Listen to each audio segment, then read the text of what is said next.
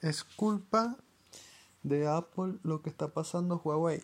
Pues sinceramente tiene algo de sentido, pero no creo que Apple sea tan ambicioso o tan perverso, como decirlo de alguna palabra o de alguna manera, de intentar sabotear a, a una empresa tan gigante como la de Huawei. Como bien sabes, Huawei ha desplazado a un montón de, marcas a nivel del mercado, a nivel de ventas. Entre ellas está casualmente Apple, que actualmente está por el tercer lugar. Y en el segundo nos encontramos a Huawei y en el primero Samsung. Una batalla que estaba muy reñida. Ahora, como bien sabemos en las últimas noticias, mm, ya Huawei no es lo mismo que era antes. A pesar de que esta semana inició todo este problema con las cuestiones de las sanciones, sin duda ya hay pérdidas millonarias en el transcurrir de cada minuto, cada hora. ¿Por qué sucede esto? Porque las ventas bajan considerablemente. Las personas saben muy bien que el soporte es algo importante para el mantenimiento de un dispositivo. En este caso, si se deja o si se continúa con las sanciones, Huawei ya no va a poder, suministrar, ya no va a poder suministrar actualizaciones. Por ejemplo, los Huawei P30 o los Mate 20 Pro que ya estaban confirmados para Android Q ya no van a poder actualizarlo por las mismas sanciones, ya que Google está obligado o se siente obligado a, a continuar con estas sanciones eh, impuestas por el gobierno de los Estados Unidos, ya que su empresa queda en Estados Unidos. No les queda de otra sino que romper relaciones con Huawei. Lamentable noticia y esto crea zozobra en este aspecto. En primer lugar, con Google será uno de los más afectados. ¿Por qué? Porque Huawei al vender más, ellos también tienen beneficios de alguna manera u otra. Y lo más importante es que va a crear desconfianza entre las demás eh, empresas como por ejemplo Xiaomi, Oppo, Samsung, eh, LG y muchas otras marcas que usan este sistema operativo Android, que es la mayoría. ¿Quién asegura o cómo va a asegurar a Google que en un futuro el gobierno de los Estados Unidos vaya a volver a sancionar otras marcas y Google tenga la, la, la obligación de cortar con esas relaciones, con esas con dichas empresas, quedando en el aire.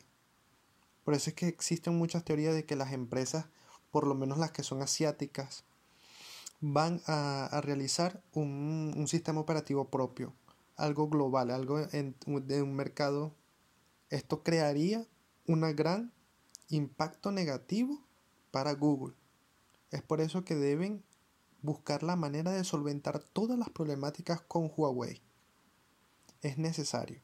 No solamente por esta situación, sino por el daño que le están haciendo de manera directa a los consumidores o los clientes de Huawei, todos los que tengan un dispositivo de la marca, o por lo menos los más emblemáticos como el P30, P30 Pro, que hay personas que invirtieron mucho dinero en esos dispositivos, estamos hablando de más de mil dólares en estos dispositivos. Entonces, por eso es que se está viendo muchas devoluciones de productos, muchos reclamos, porque también la compañía a estas alturas, hoy viernes, no ha dicho absolutamente nada sobre estas sanciones. Es necesario aclarar lo antes posible esta situación y que ambas partes se sienten y clarifiquen todos los inconvenientes o desconfianzas que puedan tener mutuamente es totalmente necesario.